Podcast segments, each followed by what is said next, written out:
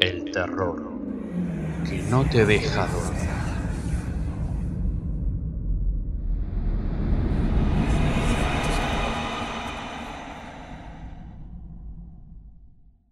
Hola, buenas noches, o buenos días, o buenas tardes, amigos. ¿Cómo andan? ¿Todo bien?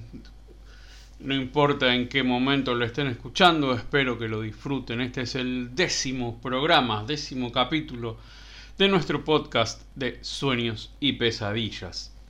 Um, hoy es un podcast más bien pequeñito, pero no queríamos dejar pasar eh, el aniversario del nacimiento de uno de los tipos, eh, uno de los actores más grandes que tuvo el género eh, de terror en nuestro país y en nuestra, en nuestra lengua, en nuestro idioma, que es eh, Narciso Ibáñez Menta.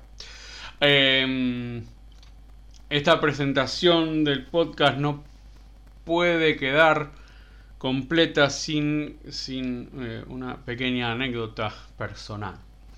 Narciso Ibáñez Menta fue el primer hombre que me que me interesó y que me hizo ingresar en el género. Em, yo tenía aproximadamente 9 o 10 años, no recuerdo bien. Eh, creo que 9, sí, creo que 9. Em, yo soy, este, mi padre falleció cuando yo era muy chico y estaba de visita en casa de mis abuelos paternos. Eh, por alguna casualidad del destino, alguien estaba mirando la tele mientras eh, mi mamá eh, viajaba para venir a buscarnos. Este, y em, en la tele estaba, no, recuerdo en qué canal, creo que canal 9 o canal 11 de, de aquella época, em, una serie que fue muy famosa, yo después me enteré de que era muy famosa, se llamaba Historias para no dormir. Eh, dentro de Historias para no dormir, si no recuerdo mal, eh, Narciso mostraba o adaptaba algunos cuentos clásicos de terror, de suspenso, eh, de Robert Bloch, de, de Guy de Maupassant, y etcétera y adaptaba también a Edgar Allan Poe. Eh, se podrán dar una idea de que yo a los nueve años no sabía quién, e, quién era Edgar Allan Poe, todavía, no me faltaba mucho. Em, bueno, nada, empecé a ver, esperando a mi mamá, empecé a ver esta cosa eh, sobre un doctor que mm, hipnotizaba o mesmerizaba a la gente.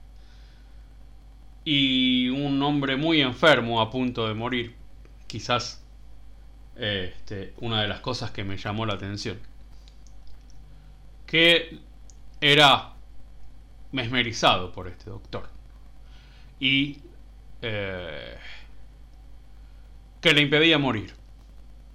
Eh, psicologías aparte. Y me quedé muy impresionado por este, por este médico y por este paciente, que después supe que se llamaba Valdemar. Em, en el medio del capítulo, mi mamá nos viene a buscar. Y, y viajamos a casa. Y cuando llegué a casa lo primero que hice fue prender la tele y terminar de ver el capítulo, para terminar de ver cómo Valdemar finalmente se convertía en el cadáver putrefacto que se convirtió. Y a partir de ahí, a partir de esa visualización, de esa actuación y de ese de esa historia tan fuerte y tan maravillosamente contada por el maestro Edgar Allan Poe y tan maravillosamente adaptada por Narciso Ibáñez Menta y su hijo, el Chicho Ibáñez Serrador, y tan genialmente actuada por Narciso Ibáñez Menta y por quien después me enteré que era un actor de comedia que era Osvaldo Pacheco. Yo entré al mundo del género de terror. Así que este es un programa chiquito pero especial para mí. Porque me permite rendirle homenaje. Primero a un genio absoluto este, de la actuación y, un, genio de la actuación del terror clásico, del terror 60 de los 60 este, no, no, no casualidad. Este, las películas de Poe por Corman y Narciso Ibáñez Y bueno, y es, es una cuestión de, personal que hoy estamos este, un poquito más tarde que los viernes. Estamos eh, homenajeando al gran Narciso Ibáñez en un aniversario de su nacimiento, que se produjo un 25 de agosto de 1912.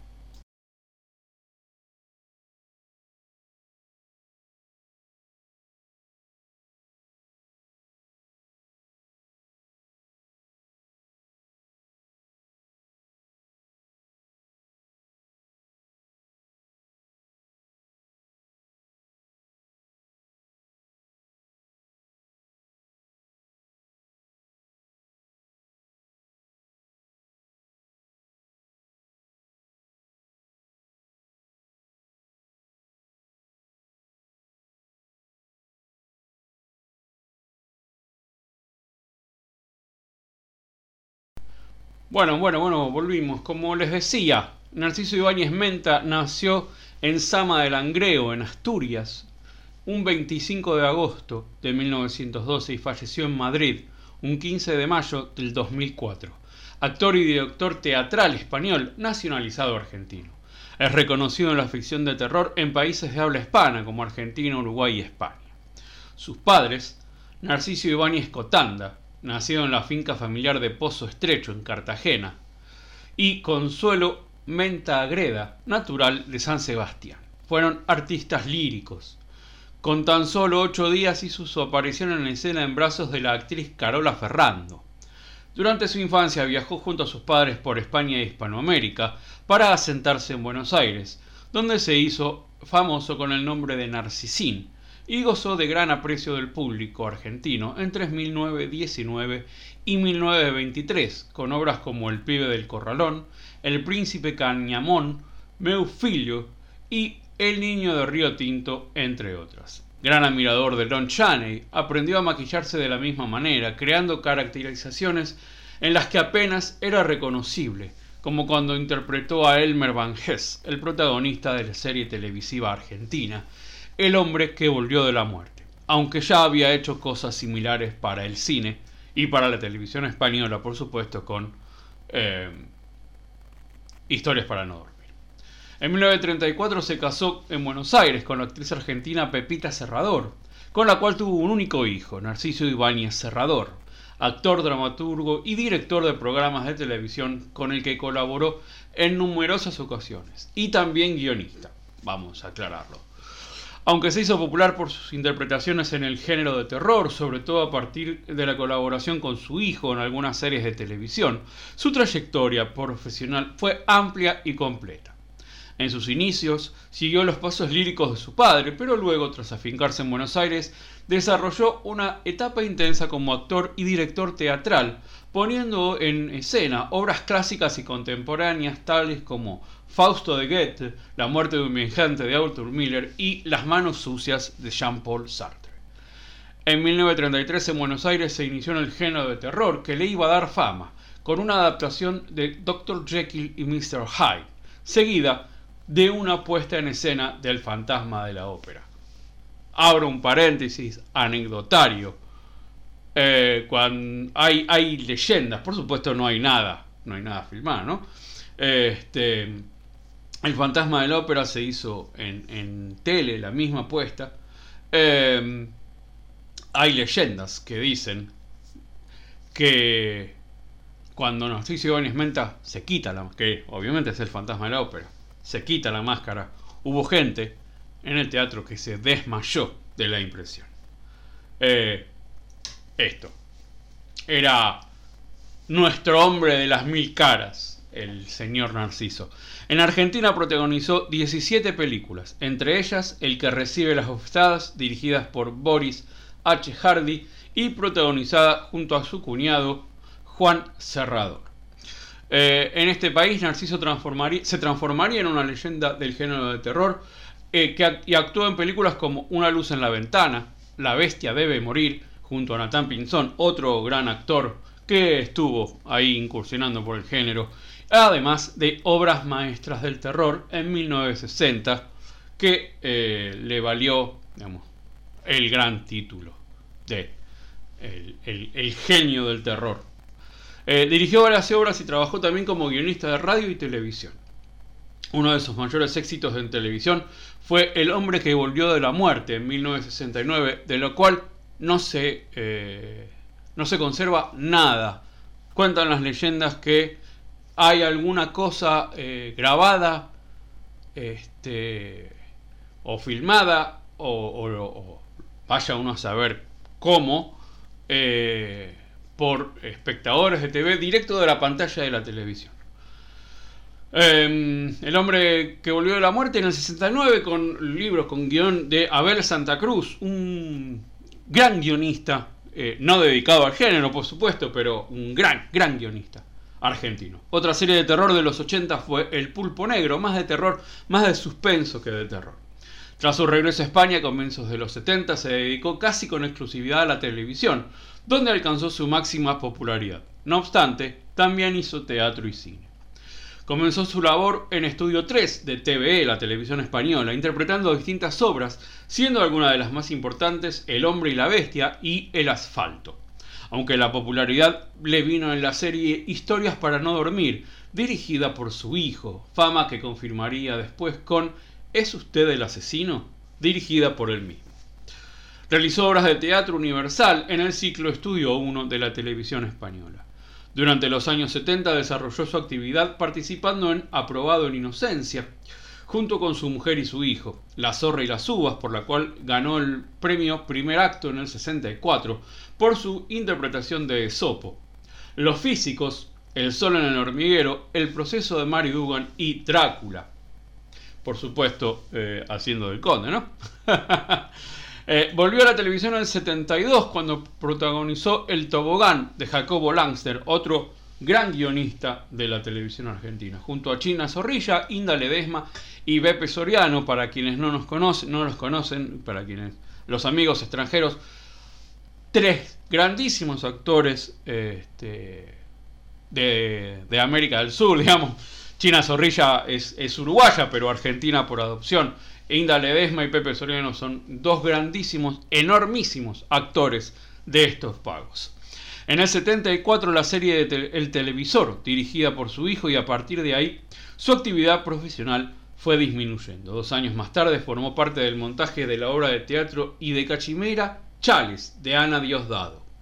En el 84 intervino en la comedia de Fernando Trueba, Sal Gorda, en el 89 ejerció de narrador para la serie de animación española La Corona Mágica y en el 91 volvió a hacer una breve aparición en televisión en la serie Narradores. Aquí en Argentina hubo una especie de serie unitaria de terror que se llamó Viaje a lo Inesperado.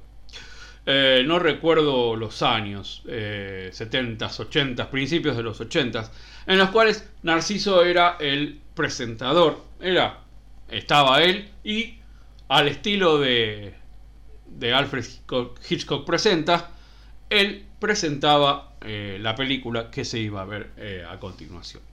En 1994 intervino en la serie de comedia española Los ladrones van a la oficina, en un papel que duró 5 minutos. En Argentina, su última aparición en la televisión se produjo en la telenovela Los herederos del poder, protagonizado por Juan D'Artés, Andrea Bonelli, Orlando Carrió y Virginia Lago, emitida por Canal 9 en 1997. Eh, sus premios, fue uno de los primeros artistas en ganar el premio Martín Fierro. En el, en el 81 recibió el premio Conex diploma al mérito como uno de los cinco mejores actores dramáticos de radio y televisión de la historia de la Argentina. Se casó con Pepita Serrador en 1934, separándose a comienzos de los 40, aunque mantuvieron siempre una buena relación hasta, la muerte de ella en 1964. En 1950 se casó con la actriz Laura Hidalgo, 15 años más joven, matrimonio que duró 4 años. En 1957 conoció a Lidia Aide, Lidia Aide Rojas Rojas, perdón, con quien se casó en 1959 y con la que permaneció hasta su muerte. Tuvo un hobby, un hobby eh, durante muchos años, la filatelia. Tenía predilección por los sellos argentinos clásicos y fue un gran difusor de ese coleccionismo. Su salud poco a poco se fue deteriorando. En 1996 le implantaron un marcapasos y pasó los últimos años postrado en la cama. Falleció el 15 de mayo del 2004 en el Hospital de Madrid cuando tenía 91 años. Existen tres libros sobre eh, Narciso Ibáñez Menta. El primero fue escrito en vida eh, de María Escudero Vera, Narciso Ibáñez Menta, actor. Y los otros dos son biografías escritas en la Argentina. El artesano del miedo, Narciso Ibáñez Menta, de Leandro D'Ambrosio y Gillespie, en 2010, y Narciso Ibáñez Menta, esencialmente un hombre de teatro, volumen 1, de Niño Ibáñez a Pibe Narcisín, escrito por Graciela Beatriz Restelli y enfocado en su labor teatral. En 2016 salió a la venta un scrapbook con recortes de periódicos, fotografías y etcétera de sus trabajos y los de su hijo. También eh, hay un libro de Gustavo Leonel Mendoza de Narciso Ibáñez Menta a Narciso Ibáñez Cerrador. Está el documental Nadie inquietó más, Narciso Ibáñez Menta, de Gustavo Leonel Mendoza y una figura articulada creada por un fan a la cual, la cual quiero, deseo y necesito.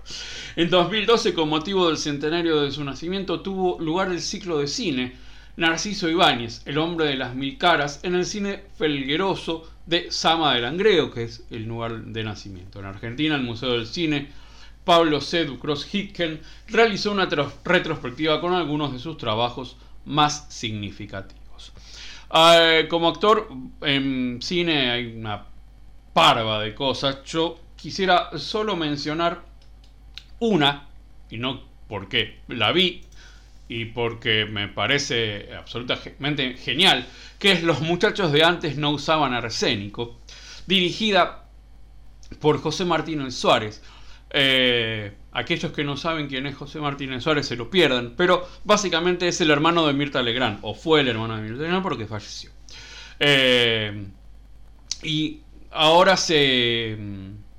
Ahora, hace unos años se hizo una, una remake argentina, ¿no? Por supuesto, que eh, este, fue uno de los últimos trabajos ya bastante enfermo de... Eh, no me va a salir el nombre. El... ¡Ah! Moonstock. No me sale el nombre. Moonstock, este, que es... que fue uno de los miembros fundadores del Luthier. Eh, obviamente cuando corte acá me, me va a salir el nombre. Listo. y es así. Dirigida eh, por Martínez Suárez, protagonizada por Narciso Donis Menta, Bárbara Mujica, Mecho Ortiz, Arturo García Bur y Mario Sofici. Eh, grandes, grandes, enormes actores de la década del 50, 60 y mediados del 70 de Argentina. Eh, para quienes no, no, no lo no, no lo conozcan, ¿no? Eh, el film incluye fragmentos de Madame Bovary de 1947 dirigida por Carlos Schlepper y compitió en la preselección para el premio Oscar de 1976. Y fue la última película en, la que actuó intervino el actor y director Mario Sofici. Bueno, vamos a escuchar alguna cosilla y después vamos a hablar de obras maestras del terror de Narciso Ibáñez.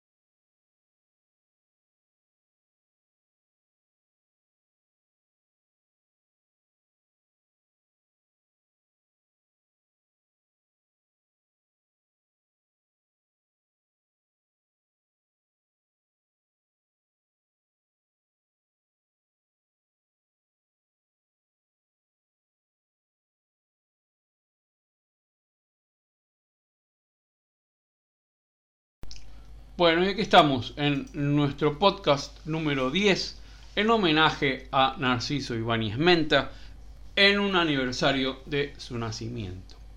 Obras Maestras del Terror es una película argentina basada en la serie de televisión emitida por Canal 7 entre 1959 y 1960. Dirigida por Enrique Carreras sobre un guion de Narciso Ibáñez Serrador, cuenta los cuentos la verdad sobre el caso del señor Valdemar, El barril del amontillado y El corazón del ator de Edgar Allan Poe. Con adaptación de eh, Rodolfo Manuel Taguada, fue estrenada el 28 de julio de 1960. Sus protagonistas fueron Narciso Ibáñez Menta, Lilian Balmar, Osvaldo Pacheco, Carlos Estrada e Inés Moreno. Horacio Pisani colaboró en las caracterizaciones. En Estados Unidos se exhibieron los dos primeros episodios con el título de Master of Horror.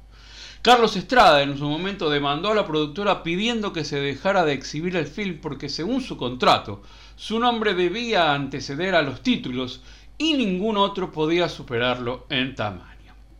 El tamaño del ego.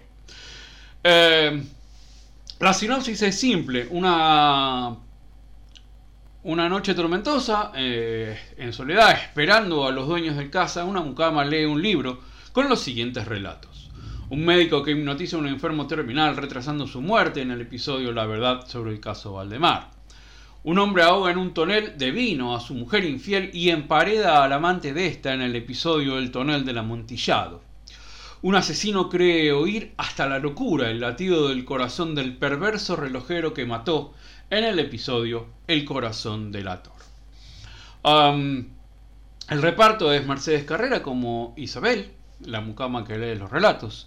En la verdad sobre el caso del señor Valdemar están Narciso Ibanismenta, Alfonso Estela, Julio Derito, Roberto Germán, Rafael Diserio. Em, también está Osvaldo Pacheco como Enrique Valdemar.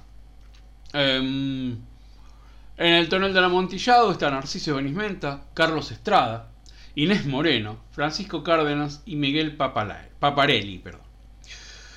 Eh, el corazón del actor eh, Narciso Ibáñez Serrador como Sidney, eh, Silvia Montanari, una joven, Silvia Montanari, jovencísima, como una muchacha de la relojería, Elisa Laudo, Alberto Barquel, Barcel, perdón, Mario García y Graciela Ibarreta son parte del elenco, por supuesto con Narciso Ibáñez Menta como el viejo relojero. maravilloso.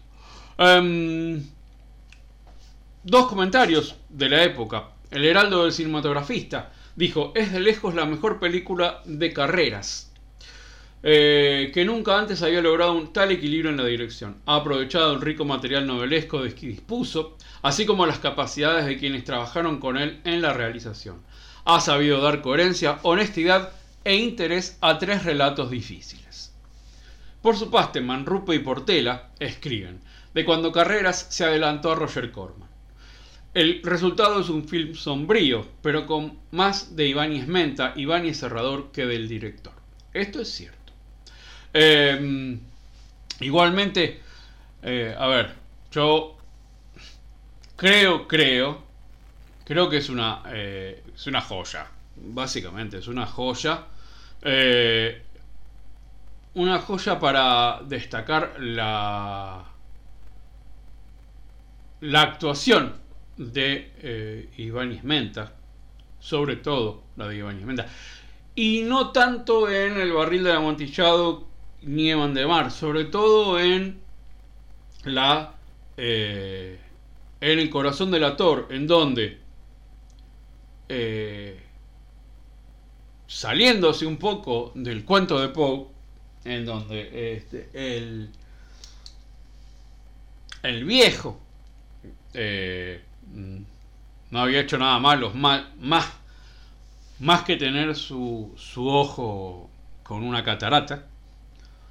En este, en este, en esta adaptación, Narciso Belismenta, que es el relojero, y además, obviamente, este, la metáfora o la, la comparación entre el reloj y el corazón es este, muy, muy atinada entre el TikTok del reloj y el, el sonido de un corazón latiendo. Narciso Anismenta es un personaje, el personaje del relojero, es un personaje horroroso y terrible y, y, odiable absolutamente. Este, y eh, nada, es una de las... Mm,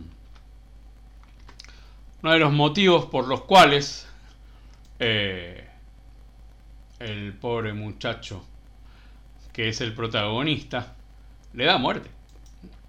Eh, es así, es simple. Eh, así que, este, bueno, nada. recomendación, véanla porque es una absoluta joya de el cine. Está en YouTube, búsquenla.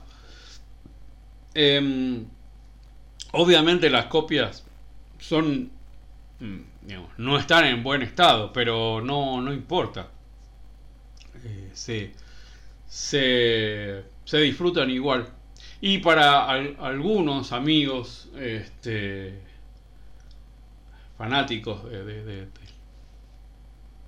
del cine, del cine de superhéroes, vean cómo se filma en blanco y negro, pensando en blanco y negro.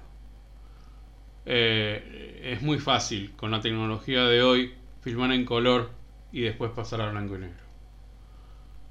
Pero para filmar en para filmar de verdad en blanco y negro hay que pensar la película para blanco y negro. Hay que saber que el blanco y negro hace sombras que el color no hace y que el blanco y negro hace oscuridades y luminosidades que el color no hace. Y ahí está. Punto, eh, punto especial para los maquillajes. Si la ven, vean especialmente el maquillaje de Valdemar Moribundo, porque es una joya absoluta. Y por supuesto las caracterizaciones de Narciso Menta son eh, dignas de cualquier, dignas de un Baker, dignas de un Tom Savini, dignas de un Lon Chaney. Eh, que, que, son, que son maravillosos. Son maravillosos. Em, así que nada, disfrútenla y traten de, si quieren buscar filmografía de Narciso. Hay algunas cosas en internet, en, YouTube, hay algunas cosas más o menos completas, digamos.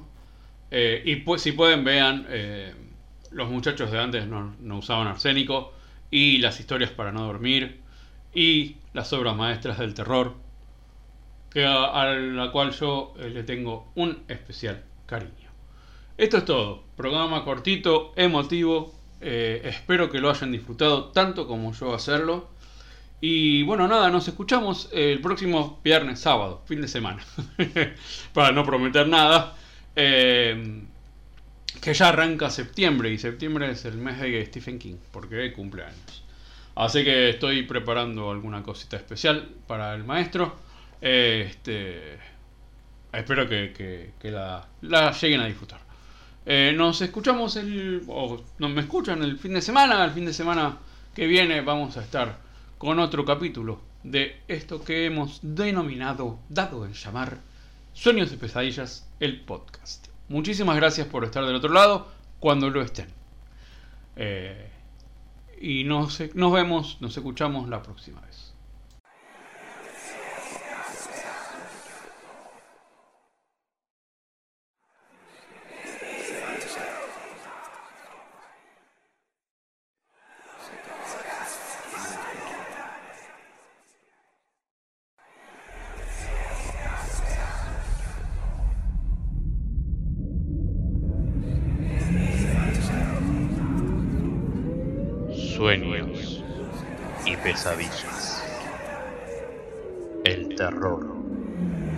Te deja dormir.